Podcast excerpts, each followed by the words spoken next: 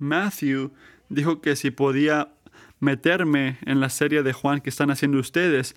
Así que hay que abrir Juan capítulo 1. Juan capítulo 1. Uno de los elementos importantes de interpretar una, una parte de la Biblia, una de las primeras, primeras cosas que quieres saber es por qué el autor escribió eso, por qué escribió este libro, cuál es el propósito detrás de esto. Si no entiendes esto, no tienes ninguna base para empezar a entender, pero por qué está escribiendo esto, por qué está haciendo estas cosas. Y en el Evangelio de Juan no nos deja espacio para inventarnos cosas. Nos dice claramente, esto es por qué estoy escribiendo este libro. Lo vemos en Juan 20, 31. Estas cosas fueron escritas para que puedas creer que Cristo es el, el Salvador, Hijo de Dios, y al creer, tener vida en su nombre. Y para este punto vas a encontrar mientras estudias Juan durante los meses que Juan llama a gente que miraron estas cosas, a testificar de lo que vieron para que la gente pueda creer, para que puedan tener vida ellos también. Y el primer testigo que llamó fue Juan el Bautista. El primer testigo fue Juan el Bautista para eh, testificar de estas cosas, estas cosas que quiere que nosotros creamos para poder tener vida.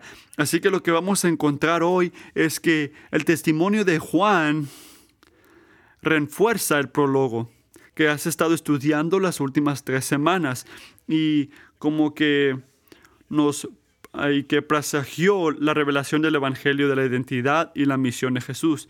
Así que el testimonio de Juan refuerza el prólogo y presagió la revelación del Evangelio de la identidad y misión de Jesús. Y va y se está presagiando lo que va a decir Juan en el futuro. Así que vamos a leer Juan capítulo 1 versículos 19 a 34. Y al final vamos a ver también capítulos de versículos de Lucas. Pero por lo mientras hay que leer Juan. Este es el testimonio de Juan. Cuando los judíos enviaron sacerdotes y levitas de Jerusalén a preguntarle, ¿quién eres tú? Y él les confesó, y no negó, pero confesó, yo soy, yo no soy el Cristo. Entonces, ¿qué? le preguntaron, ¿eres Elías? Y él les dijo, no lo soy. ¿Eres el profeta? No, respondió Juan. Entonces le preguntaron, ¿quién eres? Ya que tenemos que dar respuesta a los que nos enviaron. ¿Qué dices de ti mismo? Juan le respondió, yo soy la voz del que clama en el desierto. Enderecen el camino del Señor, como dijo el profeta Isaías. Los que habían sido enviados eran de los fariseos y le preguntaron, entonces, ¿por qué bautizas? Si tú no eres el Cristo, ni Elías, ni el profeta. Juan le respondió, yo bautizo en agua, pero entre ustedes está uno a quien ustedes no conocen él es el que viene después de mí, a quien yo no soy digno de desatar la correa de la sandalia.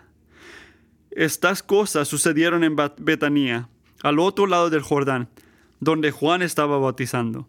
El día siguiente, Juan vio a Jesús que venía hacia él y dijo, Ahí está el Cordero de Dios que quita el pecado del mundo.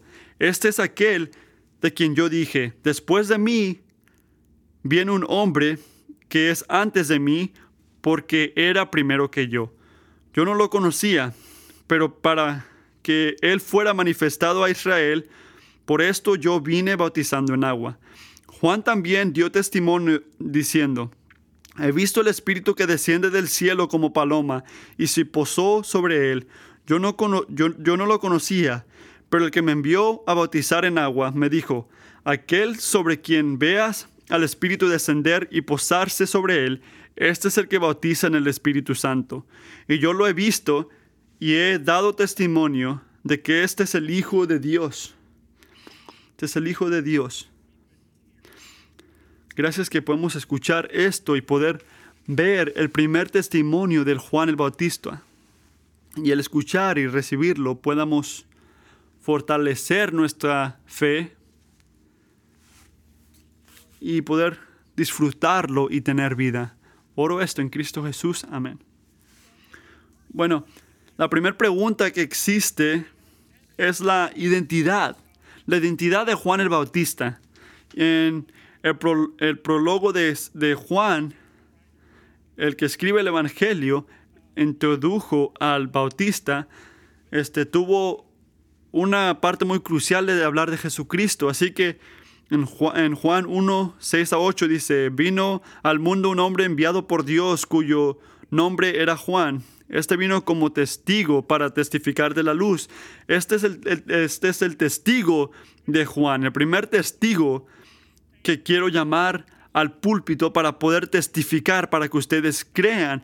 Un poquito de esto es que Juan estaba haciendo muchas cosas y estaba llamando a muchas multitudes. Y los líderes religiosos querían checar esto, querían ver qué estaba pasando, porque al bautizar, él estaba diciendo, los rituales no son suficientes, hay algo más que tiene que ocurrir. Y es muy claro que no agarró permiso para hacer estas cosas de la gente religiosa. Y también no estaba dándoles el respeto propial que ellos esperaban. Lo contrario, ellos les estaba diciendo este, víboras. Y estaba faltándoles el respeto según en esos tiempos. Así que todas estas cosas no sentaron bien con los fariseos. Así que enviaron a una delegación oficial para ver qué estaba ocurriendo. Los sacerdotes y los levitas le preguntaron, ¿qué, dices de ti mismo? ¿Quién eres tú? Y la primera cosa que dijo Juan es que yo no soy el Cristo, yo no soy el, el Mesías. Eso fue lo primero que nos dejó saber. Él llegó en un tiempo donde las expectativas en Israel eran muy altas, específicamente por los romanos y, y las luchas que habían en esos tiempos que estaban sintiendo. Las expectativas, las esperanzas estaban en nuevas altas. Y Juan dice, no, no, yo no, yo no soy el Cristo. Así que, ¿qué? Dicen. Entonces, ¿qué? ¿Eres Elías? ¿O, o, o quién eres tú? Había una profecía que antes de que llegue este día, antes del día que llegue el Mesías o Cristo, y salvar y juzgar, que el profeta Eleías, si tú recuerdas, fue tomado para arriba vivo, que él iba a regresar a Israel. Así que tú eres Eleías, eres el que estamos esperando. Y dice, no, no, no lo soy. Entonces, ¿qué? ¿Eres el profeta? En, Deuteronomio, Moisés dijo algo.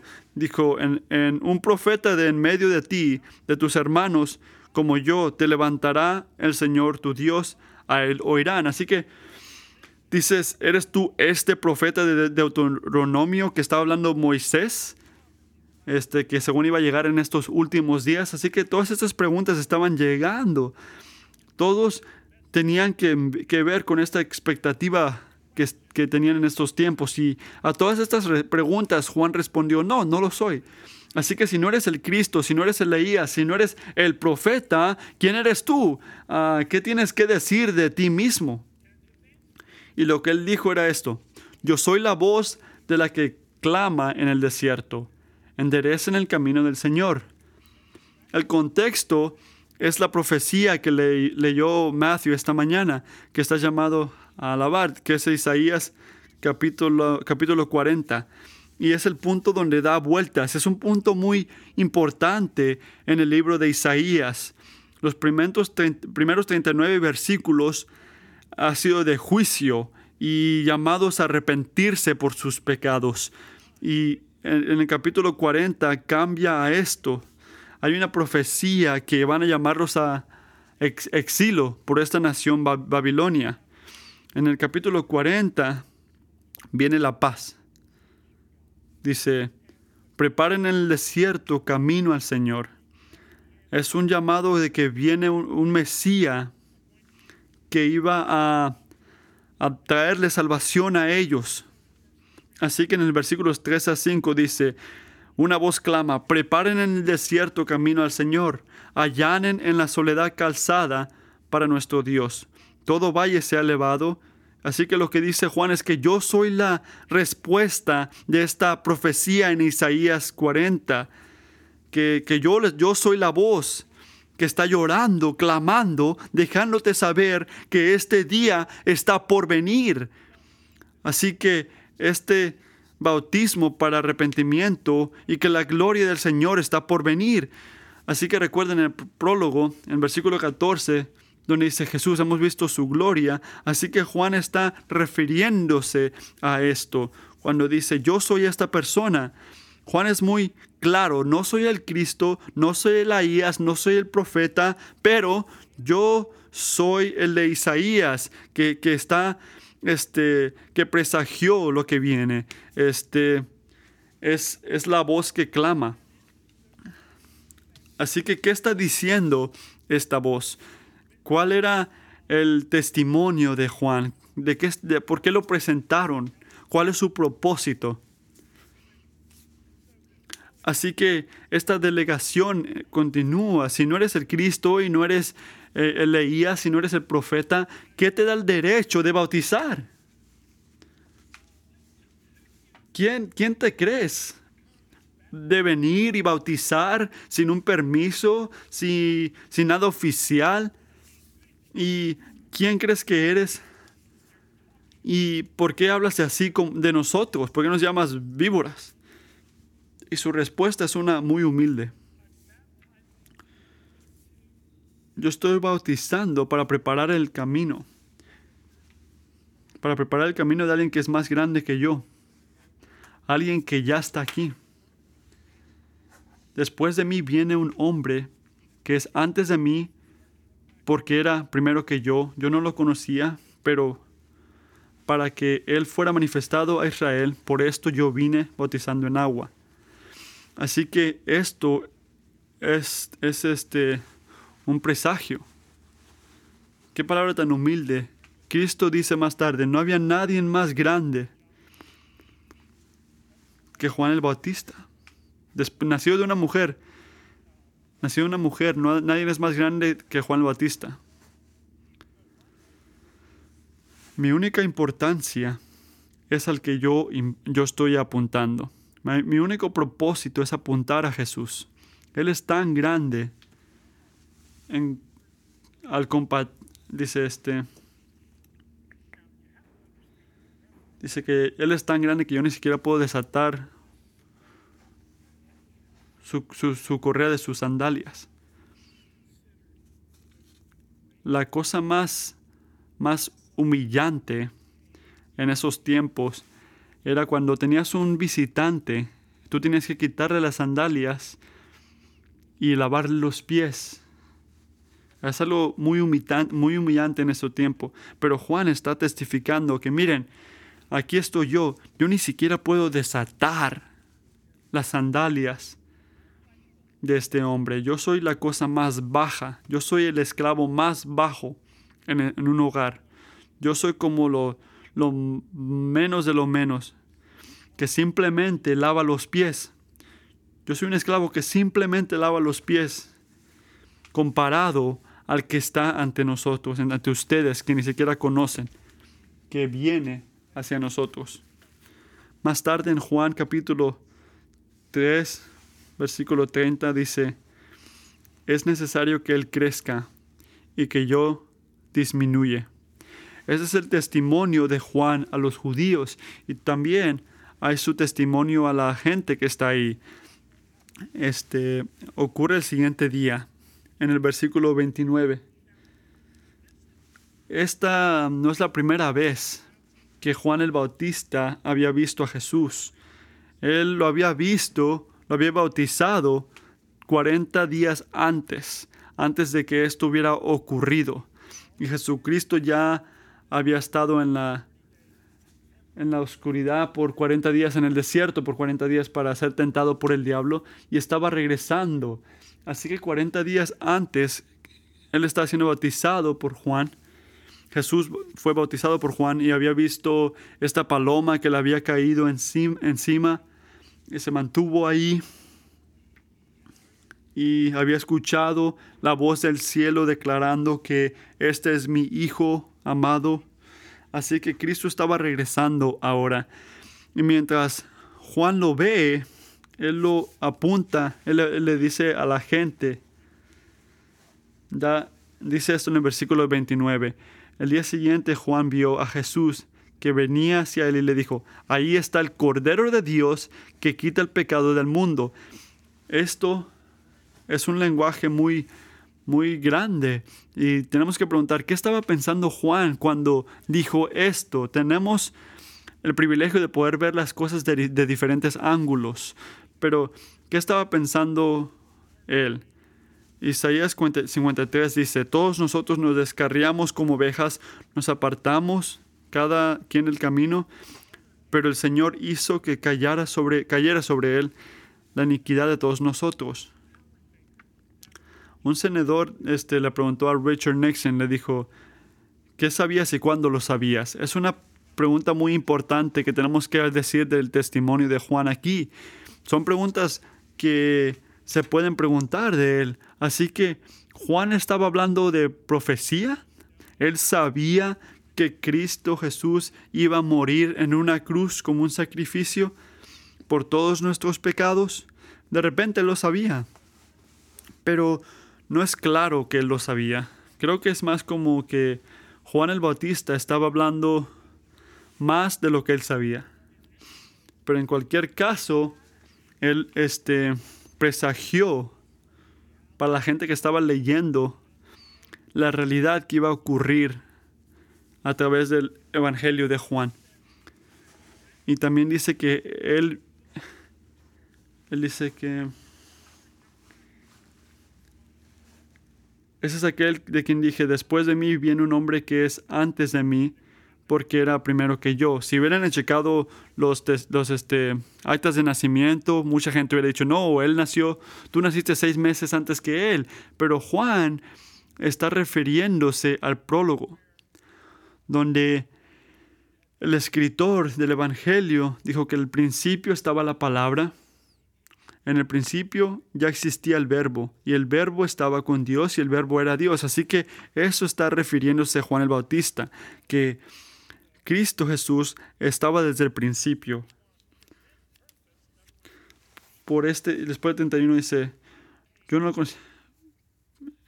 por ese propósito yo vine a bautizar. Y la razón que él sabía que la cosa más importante fue que Dios le dijo que donde al que le caiga la paloma y se mantenga en él, él es el que va a bautizar con el Espíritu Santo. Así que tienes que entender que el Viejo Testamento el venir del Espíritu Santo era una señal clara de que ya venía la, salvación. Estaba sobre toda la gente de Dios, no nada más alguna de la gente de Dios, pero todos.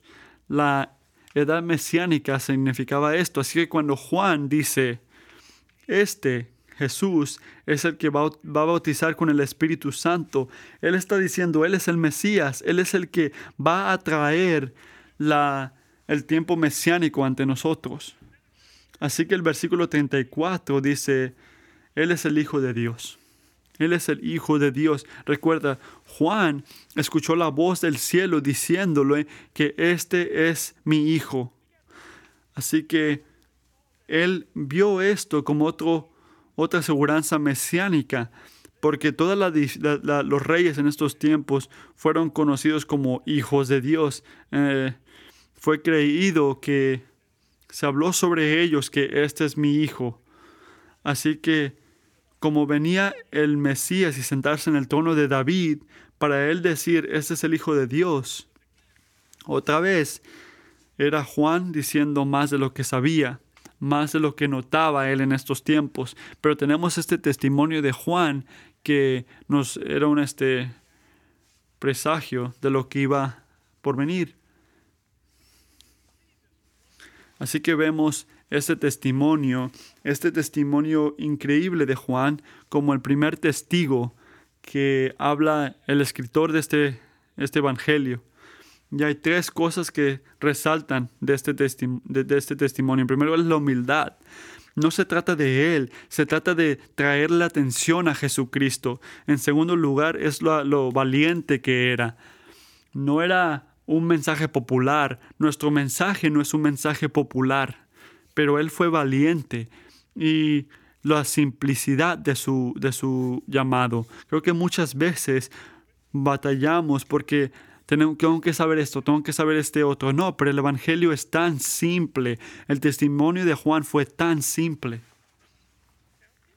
Así que interesantemente, después de Juan 3, cuando él dice que yo tengo que ser menos y él tiene que ser más, Juan el Bautista desaparece del Evangelio de Juan, de Juan, el que escribió este Evangelio. Es la última vez que escuchamos de él. Los otros Evangelios reportan de la muerte de Juan, pero Juan en este testimonio no habla más de Juan el Bautista. Pero hay otra cosa en la vida de Juan que creo es importante ver. Así que si puedes brincar a Lucas capítulo 7, quiero ver la crisis de la duda en estos tiempos. Que Juan el Bautista, este primer este, testigo, dijo, recuerden, este es el que bautiza con el Espíritu Santo. Y más tarde en Juan capítulo 3, y en Lucas 3, 7. Así que en Lucas 3 primero dicen, le preguntan el bautismo, de bautismo y él dice, yo los bautizo con agua, pero viene uno que es más poderoso que yo, a quien yo no soy digno de desatar la correa de sus sandalias. Él los bautizará con el Espíritu Santo y el fuego. Yo recuerdo que en los tiempos de antes pensábamos el Espíritu y el fuego del Espíritu. El fuego significa el juicio. Va a bautizarte con el Espíritu Santo y la salvación que viene en esto, pero también va a traer juicio, fuego. Bieldo está en su mano para limpiar completamente su era y recoger el trigo en su granero, pero quemará la paja en un fuego que no se apaga. Juan es un hombre de gran fe gran llamado, gran fuerza, gran fieldad. Qué día tan tremendo hubiera sido cuando Él ve a Jesucristo y puede decir, este, este es Él, este es eh, este, el Hijo de Dios, es el que nos va a bautizar en el Espíritu Santo. Mi trabajo se terminó. Pero cosas ocurren. Y pueden confundirnos, hasta Juan confunde. Él termina en la cárcel donde lo van a matar, le van a cortar la la cabeza y reportes, reportes le regresan a él sobre Jesús y los reportes no eran lo que él pensaba que iba a escuchar. En un punto dijo, dice, entonces los discípulos de Juan informaron de todas estas cosas, y llamando Juan a dos de sus discípulos los envió a preguntar al Señor, ¿eres tú el que ha de venir? Él era el Mesías, pero no era el Mesías que Juan esperaba. Juan esperaba a un Mesías más militar, más agresivo. Así que él hace lo correcto. Él manda a sus discípulos para, para preguntarle a Jesús. Y la historia continúa en Lucas 7. Y ellos le reportaron estas cosas y llamó a dos de sus discípulos para que vayan a, hablar con el Señor y le dijeron, ¿eres tú el que ha de venir o esperamos a otro? Tomen esta pregunta y recuerden el testimonio que ya había recibido Juan. Este es el Hijo de Dios. Este es el que va a bautizar, pero ahora está dudando, está dudando. ¿Eres tú el que va a venir o esperamos a otro? Y Jesús responde de una, en una demostración y una declaración. Dice, ve y dile a Juan lo que vieron y escucharon. En esa misma hora curó a muchos de enfermedades, aflicciones y malos espíritus, y muchos ciegos les dio la vista. Entonces le respondió, vayan y cuenten a Juan lo que han visto y, oído. Los ciegos reciben la vista, los cojos andan, los leprosos quedan limpios y los sordos oyen. Los muertos son resucitados, resucitados y a los pobres se les anuncia el Evangelio. Recuerden que en Isaías Juan dijo que yo soy la voz que clama, explicando las bases de Jesucristo. Pero ahora, no, está, no nos dice si Juan recibió este mensaje, pero tenemos que asumir que lo recibió. Pero ¿qué podemos aprender de Juan? Porque ningún cristiano, incluyéndome a mí, ningún cristiano no ha parado de dudar. Todos dudamos, incluyéndome a mí. Todos dudamos, todos hemos dudado. Necesitamos esa aseguranza. Bueno, Juan, un hombre de fortaleza, de testimonio, que preparó el camino para el Mesías, este, quiere que le aseguren. Tomó a los líderes, a los líderes religiosos, religiosos, a todas estas cosas, pero hasta él tenía tentaciones de dudar. Juan el Bautista necesitaba esa aseguranza que también necesitamos nosotros a veces. Hermanos y hermanas, la duda son las cosas más dolorosas y que traen tanta culpa hacia uno, nos hacen sentir tan culpables. Es una de las cosas que nos puede desorientar. Porque debemos de qué? Debemos ser creyentes. Así que la duda corta a la mera, al mero centro de lo que según somos. Pero hasta un hombre como Juan, cuando viene la lucha, pueden ser personales en el mundo, pueden tentarnos a estar confundidos y dudar. ¿Qué está ocurriendo? ¿Por qué está ocurriendo esto? ¿Qué está ocurriendo? ¿Por qué me está ocurriendo a mí? ¿Por qué están sucediendo estas cosas en el mundo?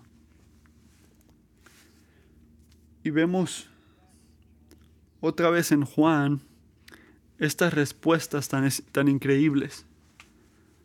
En primer lugar, nota la respuesta de Jesús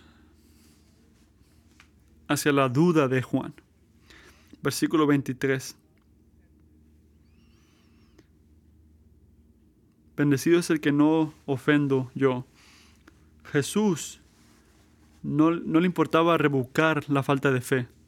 Pero aquí no lo rebuca, aquí lo bendice.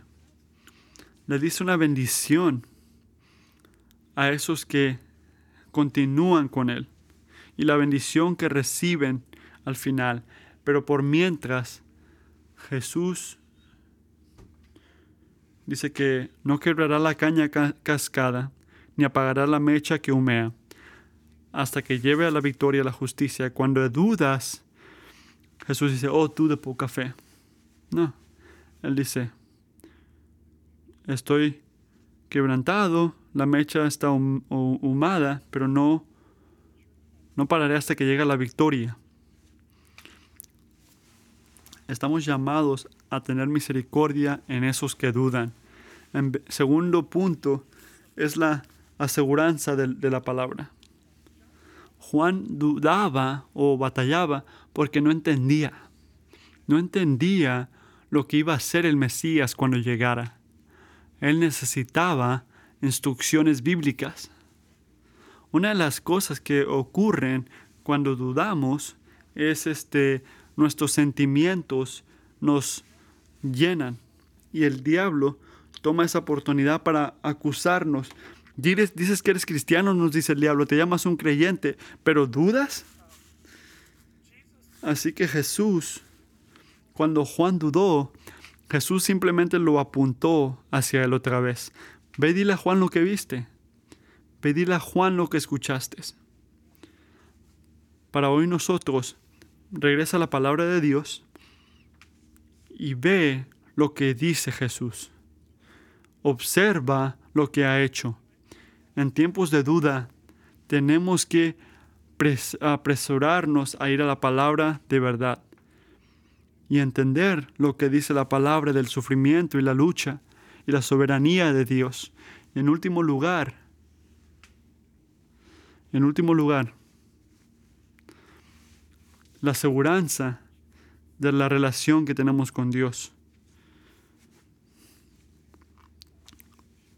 La seguridad que nos da y la seguridad de la relación que tenemos con Dios. Al fin de este pasaje en Lucas, Jesús dice, les digo que entre los nacidos de mujer no hay nadie mayor que Juan. Sin embargo, el más pequeño en el reino de Dios es, el mayor, es mayor que él. Así que Juan era, Juan era un creyente, Juan el Bautista, pero lo que está diciendo es que en la nueva época mesiánica que viene, que Juan, que era un tiempo de Viejo Testamento, que Eh, que Él era alguien grande en esos tiempos. Tenemos el privilegio de, nacer en el otro lado de, este, de esta historia, en el, otro lado de la cruz, en el otro lado de la resurrección. Ya estuvo Cristo en esa cruz y tomó nuestros pecados. Cristo ya nos ayudó a poder ser adoptados a la a la familia de Dios. Y en el tiempo apropiado va a venir y hacer todo nuevo y salvar su gente y juzgar a los malignos que hemos visto en este mundo.